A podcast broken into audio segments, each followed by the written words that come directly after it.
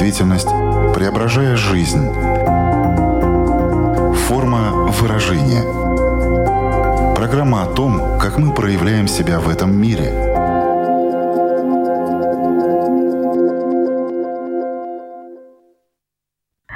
Здравствуйте! Меня зовут Александра Плотникова. В эфире Латвийского радио 4 программа «Форма выражения». Приветствую вас также, если мы встретились с вами на одной из крупнейших платформ подкастов. Тема нашего сегодняшнего выпуска – одиночество – Полагаю, каждый из нас в той или иной степени знаком с этим чувством. Но почему кто-то переживает его довольно болезненно, а кому-то в нем, как порой может показаться, даже комфортно? Трансформируется ли одиночество с возрастом? То есть отличается ли чем-то это состояние, например, в 20 и 50 лет? Что делать, если от одиночества хочется быть? Каким последствиям может привести хроническое состояние одиночества? Тема актуальная, важная, вопросов много. Искать ответы будем вместе с педагогом-психологом, гештальт-терапевтом из Латвии Еленой Сидоровой. Здравствуйте. Здравствуйте, Александра и уважаемые слушатели. Форма выражения.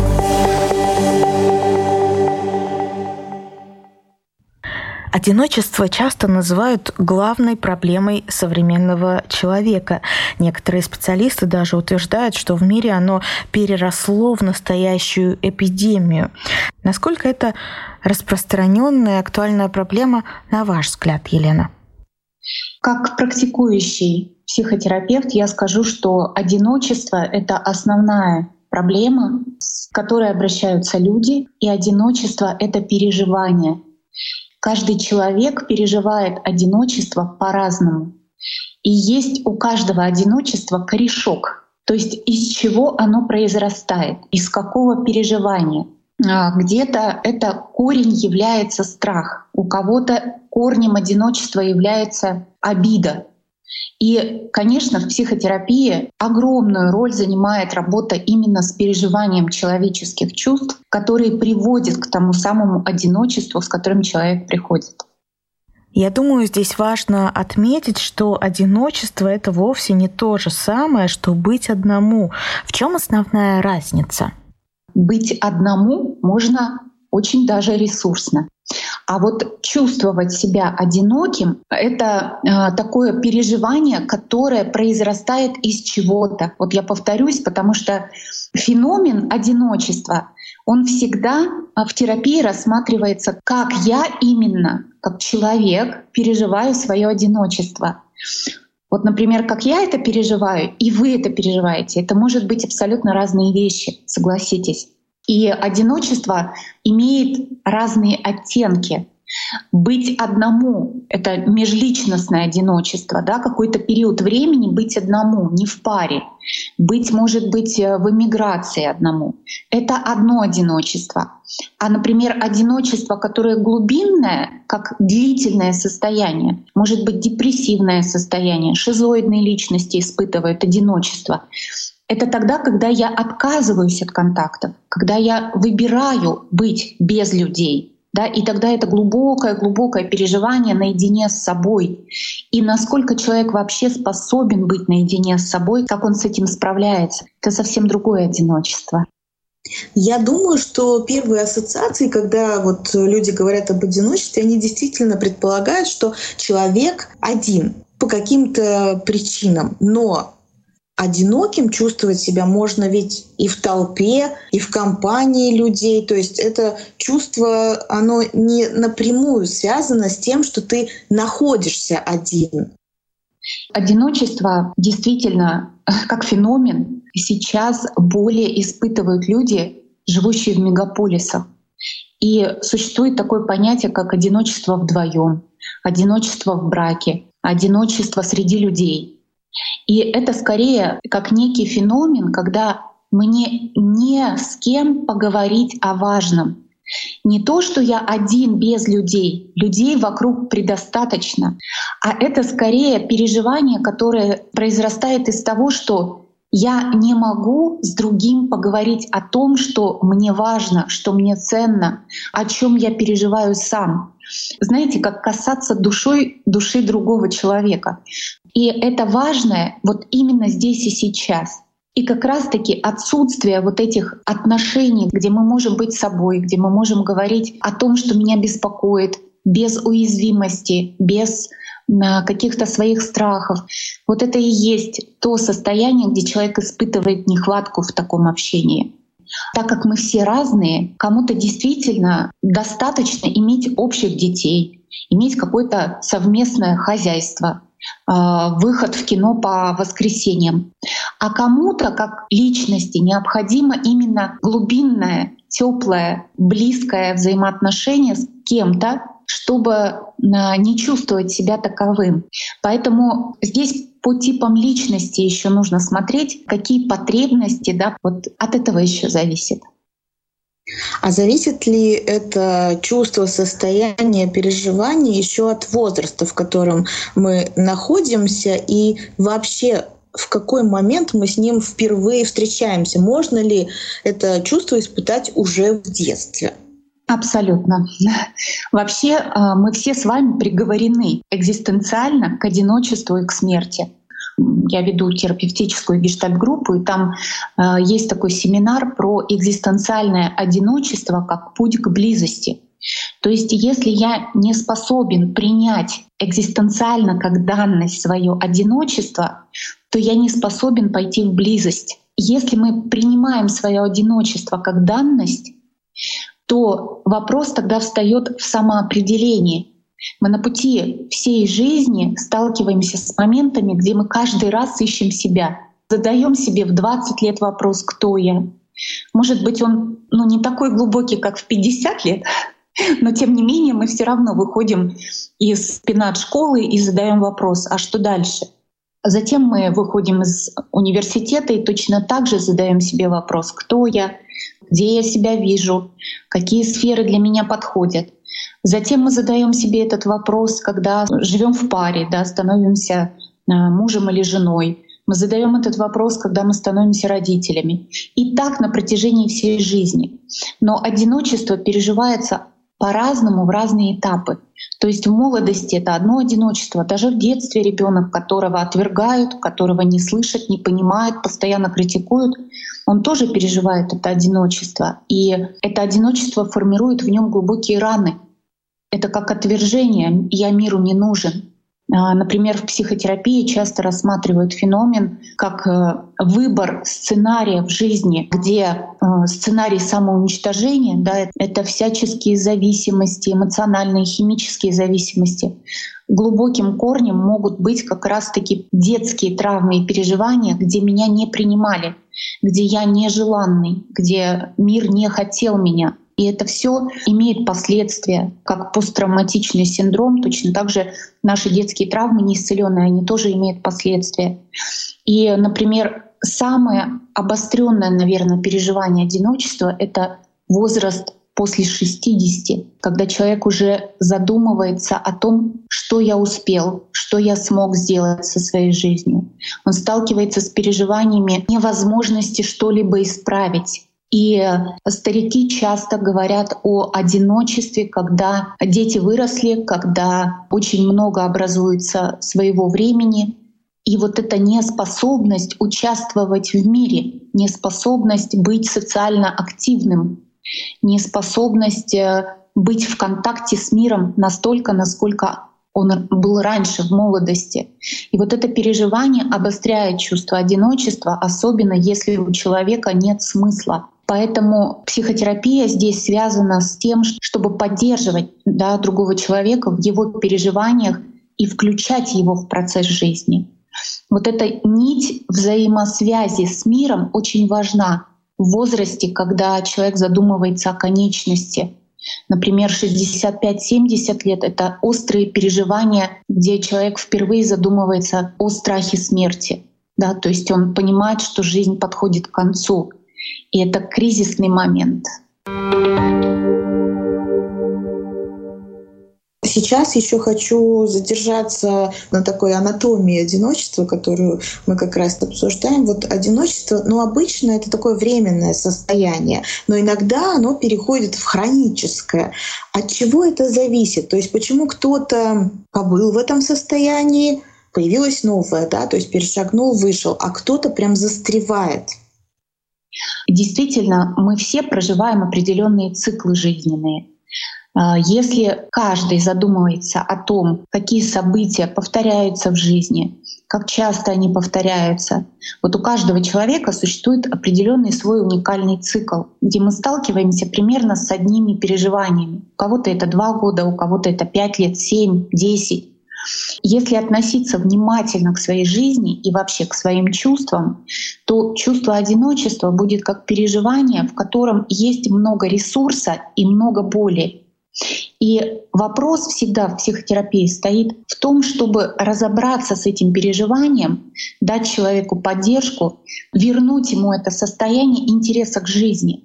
Потому что хроническое произрастает всегда из симптомов это как с болезнью. Если ее запустить, то она переходит в хроническую форму. Но она всегда произрастает из острой формы. Точно так же и с переживаниями. Есть всегда острые переживания, например, когда человек проживает утрату, расставание, развод, а может быть какой-то хронический диагноз у него появился, он пережил госпитализацию. Это тоже служит изменением течения обычной жизни и приводит к каким-то последствиям. И часто этими последствиями являются как раз-таки вот это глубокое переживание одиночества. Я еще да, хотела сказать про три типа одиночества. Первое — это межличностное, когда у меня нет друзей, когда у меня нет близких людей. Это часто переживают люди, которые столкнулись с эмиграцией. Я сама 8 лет назад переехала из России в Латвию, и я не понаслышке знаю, что такое создавать все с нуля. А, когда нет контактов, нет друзей, это все приходится а, создавать практически с самого начала. И одно дело, когда это в молодом возрасте, и другое дело, когда это уже в осознанном возрасте. Это две разные истории. Тогда, когда а, поднимается страх, тревога, много суеты, какая-то внутренняя пустота, когда праздник, Новый год, день рождения, да, друзья далеко, семья далеко. И это некое столкновение с тем переживанием, которое называется межличностное одиночество. Второе — это внутриличностное, да, когда одиночество, где бы я ни находился, сколько бы людей меня не окружало, вот есть такая какая-то внутренняя тоска, какое-то ощущение, что меня не понимают, меня не слышат, как будто бы я сам с собой всегда один.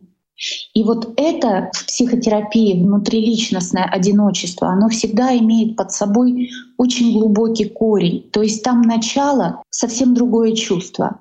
Может быть чувство вступать в контакты, да, страх. Может быть чувство какой-то обиды на людей, какая-то боль неисцеленная. Когда мне с самим собой тяжело наедине. Чаще всего в психотерапии встречается как раз вот это переживание, что я не могу с собой наедине находиться. И из этого произрастает, конечно, очень много последствий. И третье — это дистанциальное одиночество, это отсутствие чувства связи с миром, я чувствую себя маленьким-маленьким, как будто песчинка.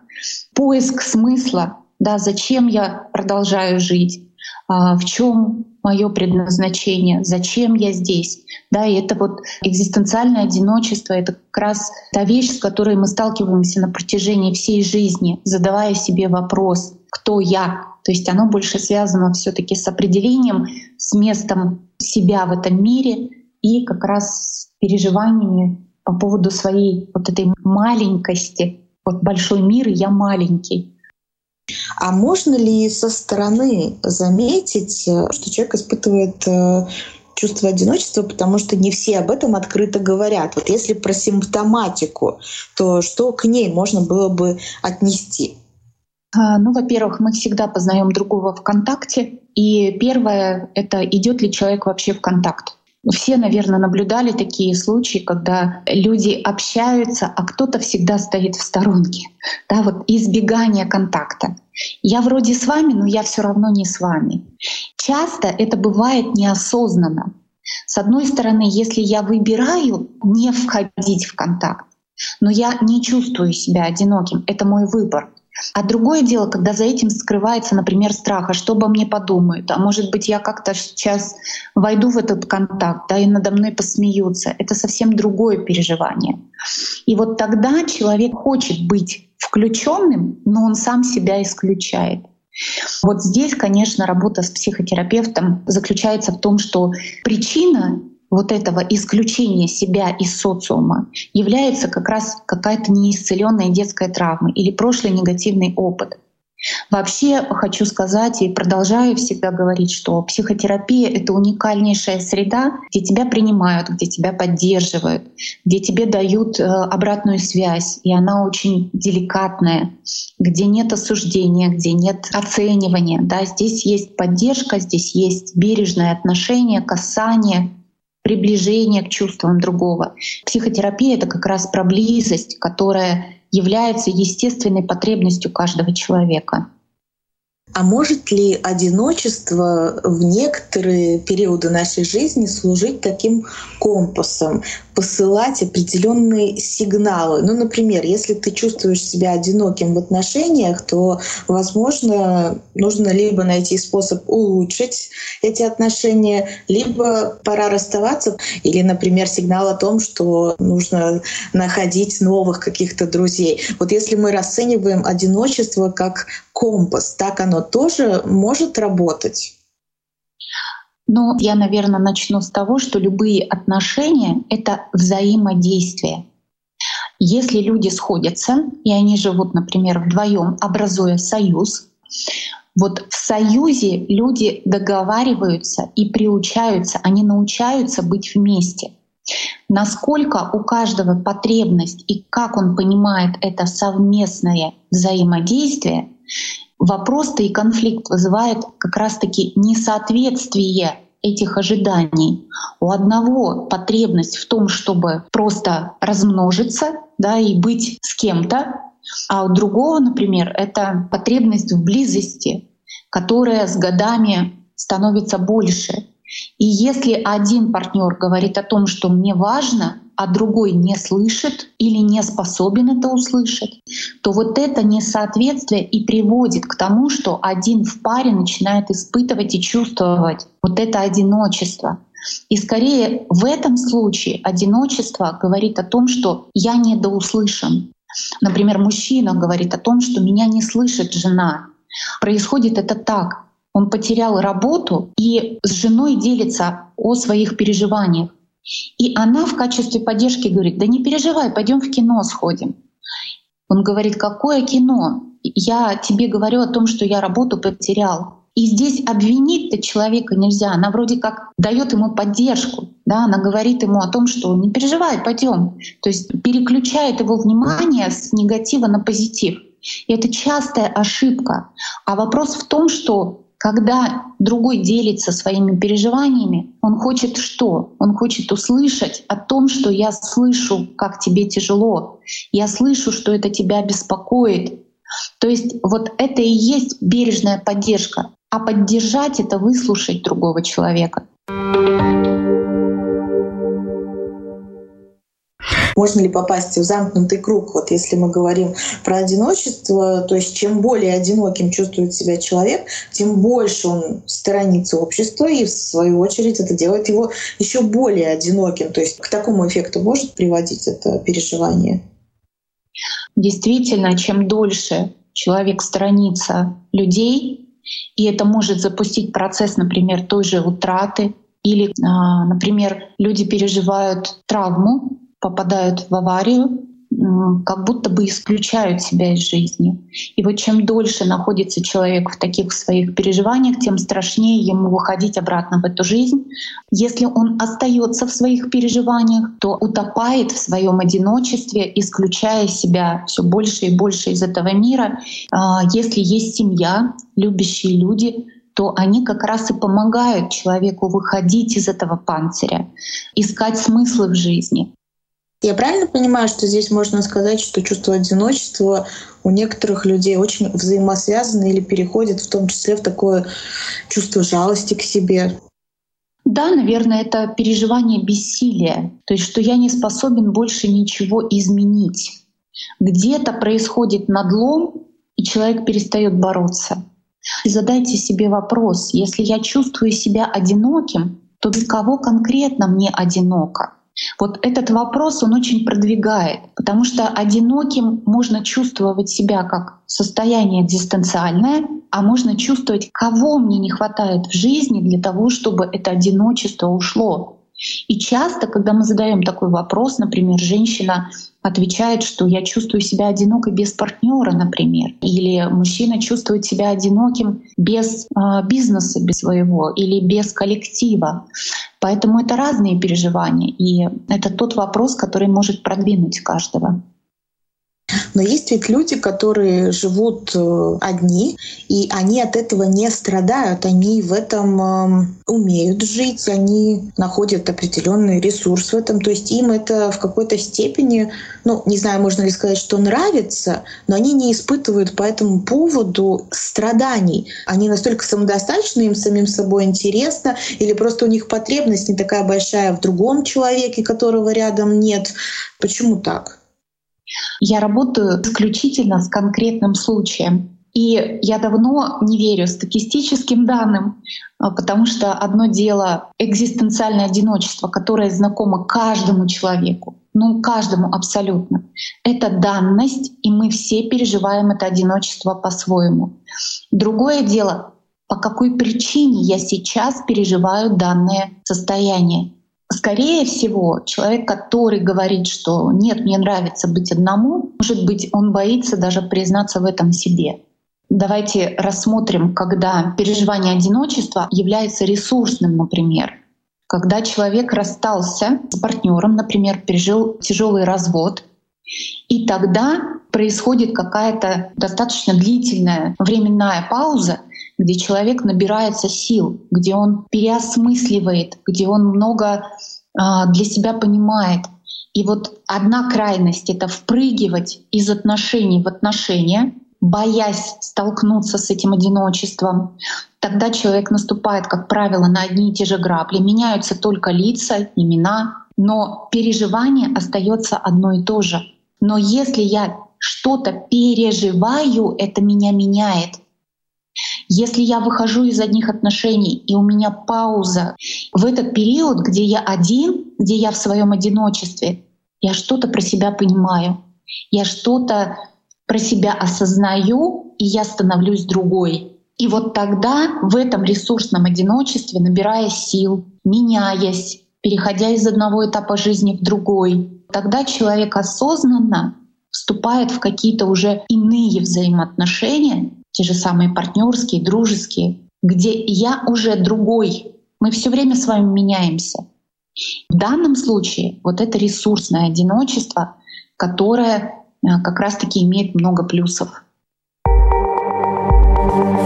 Форма выражения. Ну что ж, теперь переходим к такой самой, наверное, важной части для наших слушателей, потому что все мы бывали в таком состоянии, но теперь важно понять, э, что с ним делать. Как обычно люди по вашим наблюдениям, то, что вы видите среди своих клиентов, обходятся с одиночеством. Из того, что вы только что рассказывали, у меня напрашивается вывод, что самая частая форма — это бегство от одиночества. Это так? Абсолютно верно. Абсолютно верно. Давайте, наверное, начнем эту тему с того, чтобы каждый человек задумался, где бить тревогу, если вдруг я замечаю за собой данное состояние. И первое — это когда на протяжении двух недель и далее у вас все время состояние «мне ничего не хочется», я не нахожу в жизни смысла, мне все уныло, мне все надоело. Вот если у вас это состояние длится две недели и больше, то это точно тот маркер, который говорит о том, что вам нужна помощь. Это может быть э, помощь невролога, помощь психотерапевта, психолога, может быть даже медикаментозное какое-то лечение. Ну, то есть это состояние нельзя игнорировать. Второй маркер — это когда, особенно в молодости, в юности переживается, мне нужен все время кто-то или что-то, чтобы изменить свое состояние. То есть мне невыносимо наедине с собой. Если даже я один дома, мне нужна музыка, мне нужен фильм, мне нужны друзья, мне нужно постоянно, чтобы какой-то экшен происходил, да, но только чтобы не остаться одному. Здесь скорее это про зависимости. Часто люди выбирают алкоголь, да, когда скучно наедине с собой. Это уже про зависимости. И третий маркер — это когда у вас волнообразное настроение. То есть от какой-то эйфории вам прям очень хорошо, и буквально через какое-то время вам очень плохо. Тоже то состояние, когда нужно обратить внимание, что со мной происходит. Вообще, если человек все-таки приходит за помощью, то работа заключается в том, чтобы исцелить вот эту травмированную часть. У нас у каждого есть много частей, да, из которых мы состоим. Ну, это и детская часть, и взрослая часть, это часть, которая пострадала да, от какого-то негативного опыта от какой-то жизненной ситуации и имеет последствия. То есть вот работа в психотерапии заключается как раз с исцелением этой травмированной части. И когда она перестает болеть, человек точно так же исцеляется, да, и меняется его состояние. Есть люди, которые находятся в острых переживаниях. Ну, то есть какое-то горе. Его можно сравнить как спуск в ад и подъем назад, то есть возвращение, да, оттолкнуться одна и найти новые смыслы жизни. А, ресурс для того, чтобы дышать, идти, двигаться, э, чтобы не чувствовать себя одиноким. То есть это скорее про включенность обратно в эту жизнь. И это занимает какое-то время, да, у каждого свой процесс. Кто-то делает это быстро, кто-то делает это очень медленно. И здесь тоже нужна поддержка или близких, или терапевта, или а, друзей, кого кто есть. Ну а теперь важно еще раз так закрепить и сформулировать, э, если ты столкнулся с чувством одиночества. Самое главное, его надо прожить. Первое, нужно признаться в том, какой это вид одиночества, да, вот я говорила про три вида. То есть если это экзистенциальное одиночество, где я понимаю, что это данность, в общем-то, я пришел в жизнь один и ухожу из жизни в полном одиночестве, то тогда это периодичность. Да, я в этом одиночестве что-то осознаю, я меняюсь, я заново ищу смысл. Это нормально. Если же опять я переживаю какое-то внутриличностное одиночество или межличностное одиночество, как я могу себе в этом помочь? Что мне необходимо, кто мне необходим, без кого мне одиноко. И тогда, если я уже понимаю, что я переживаю, я могу понять, что мне нужно. Вообще, дорогие слушатели, не бойтесь просить о помощи. Мы, правда, с вами э, ну, настолько уязвимы, не все мы способны делать сами. Вот это сверхожидание от самого себя — это палка о двух концах. Нас учат быть сильными, успешными, справляйся сам, но это неверно. И часто мы испытываем действительно бессилие, которое нас может загнать как раз-таки в депрессивные состояния. Если я чего-то не знаю, это абсолютно нормально. Значит, нужно найти людей, которые знают, которые это прошли, а, ну, хотя бы читать книги. Насколько согласуется еще чувство одиночества с такой ответственностью за свою жизнь? Ведь ну, те же психологи да, и другие специалисты этой отрасли часто нам говорят о том, что каждый из нас в ответе за свою жизнь, что все в наших руках, и что не надо перекладывать на других э, то, что в принципе входит э, в твою зону ответственности. Не бывает ли так, что человек э, ждет, что кто-то за него решит эту проблему, что кто-то сделает за него что-то, чтобы он, в свою очередь, избавился от чувства одиночества. И здесь тоже какой-то такой замкнутый круг получается, что вот в этой жалости к себе, возможно, ничего не делает, ждет э, какой-то помощи извне, но при этом про это ничего не говорит. Вы такую большую тему сейчас затронули про ответственность. И я бы сказала, вторая сторона медали — это выученная беспомощность. Ответственность — это то, чему научают нас родители. И на это требуется определенное время. Да, существует очень много перекосов, где я хочу одного, но я делаю все, чтобы этого не случилось. И это, конечно, бессознательные родовые сценарии, где человек даже не понимает, как он это делает. А затем обижается, входит в состояние жертвы, беспомощности, что я-то хотел вот так, а получилось как всегда.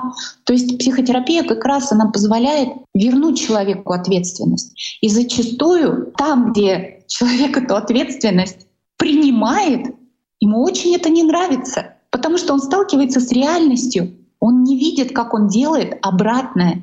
Поэтому желаемое с действительностью не совпадают. И второе — это когда мы научаемся чувствовать себя постоянно беспомощным.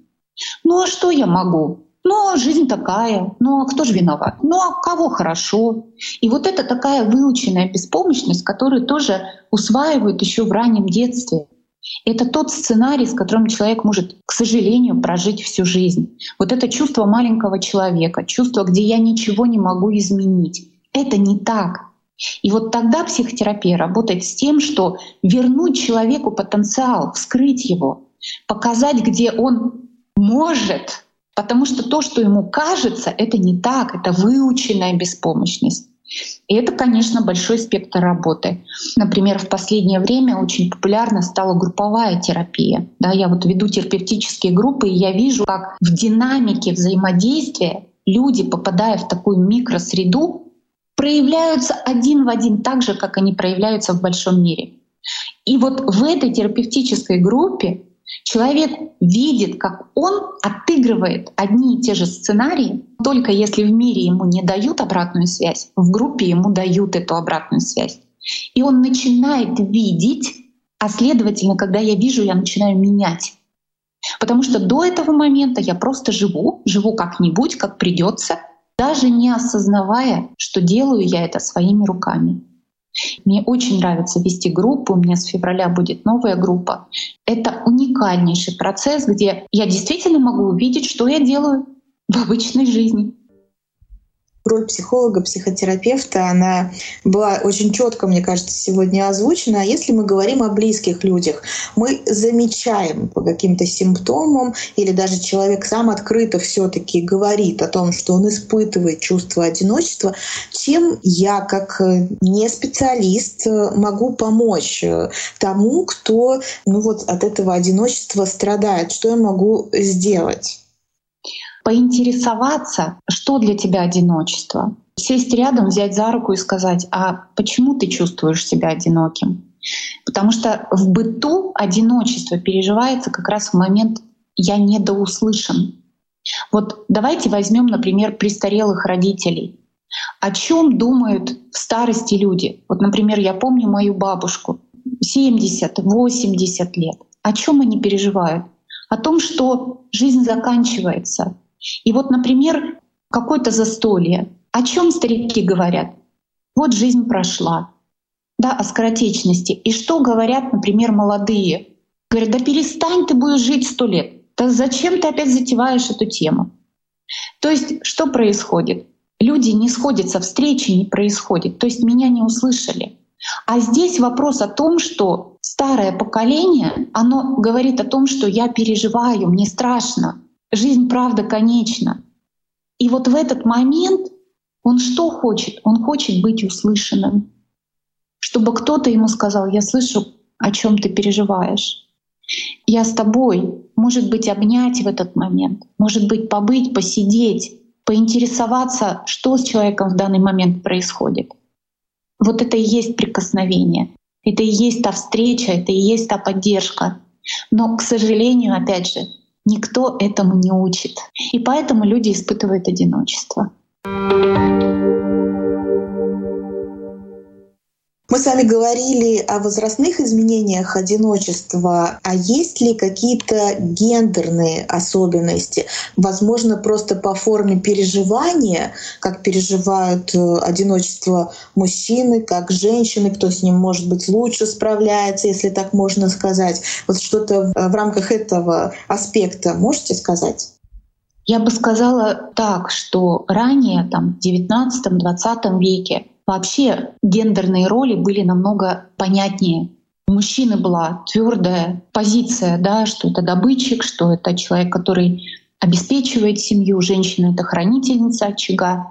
Затем войны, революции, они поменяли роли. И на сегодняшний день настолько размыта эта гендерная составляющая, что мужчины и женщины практически да, сейчас более-менее в равной степени находятся в своих переживаниях.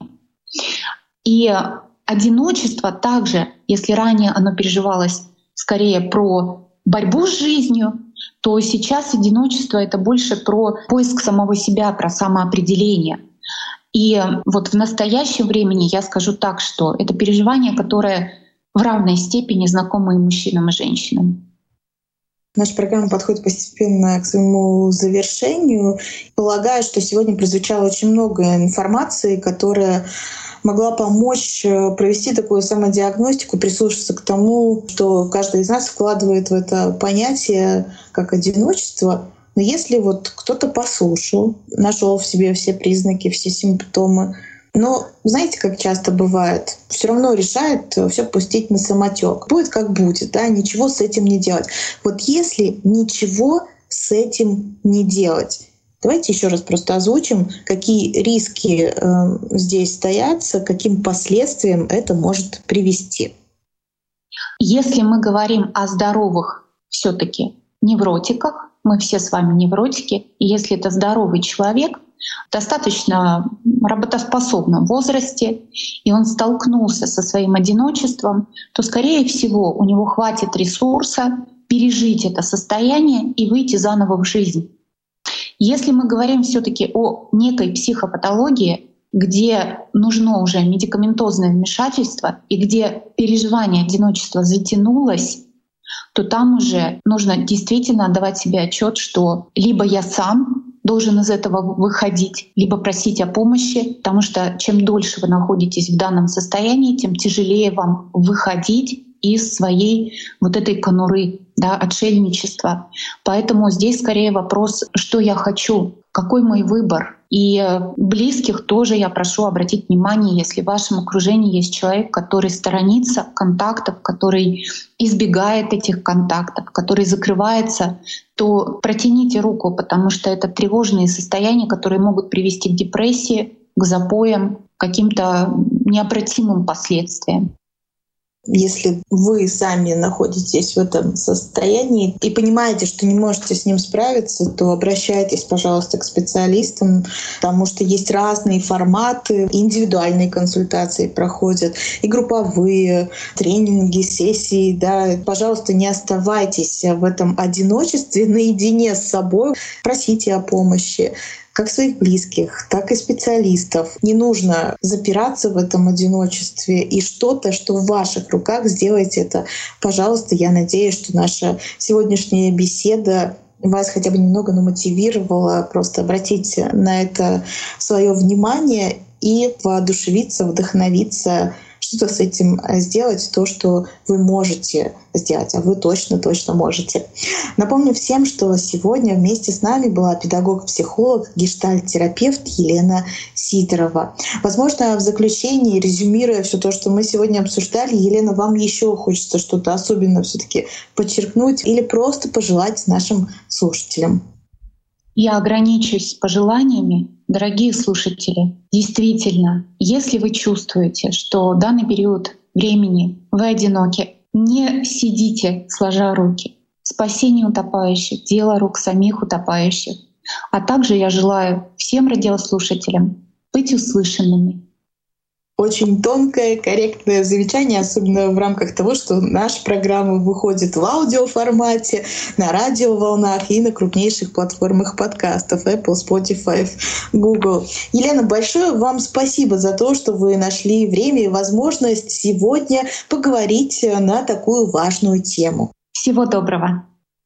Я, Александра Плотникова, тоже прощаюсь с вами буквально на одну неделю. Пусть она пролетит быстро, пускай принесет какие-то благоприятные, классные новости. Всего доброго. Пока-пока. Отражая время, изображая действительность, преображая жизнь. Форма выражения – Программа о том, как мы проявляем себя в этом мире –